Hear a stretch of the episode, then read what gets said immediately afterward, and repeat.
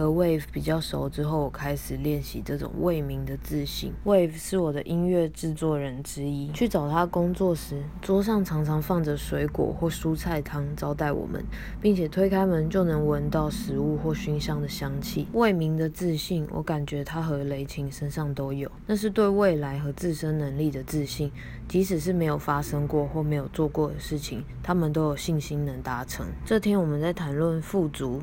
有五种形式，除了财富之外，还有交换礼物、同步性和想象力。我们使用想象力告诉高我期待的未来，高我的指引经由兴奋感传递给我们，而我们以实际的行动来回应。我问 Wave 为何身边的创作者总会有为了金钱焦虑而打算放弃正在走的这条路的时候呢？他说那是因为我们太相信大脑了。事实上，大脑只能判断 What's happening。对我来说，也是因为未明的自信，让我现在可以做。做音乐和开车了。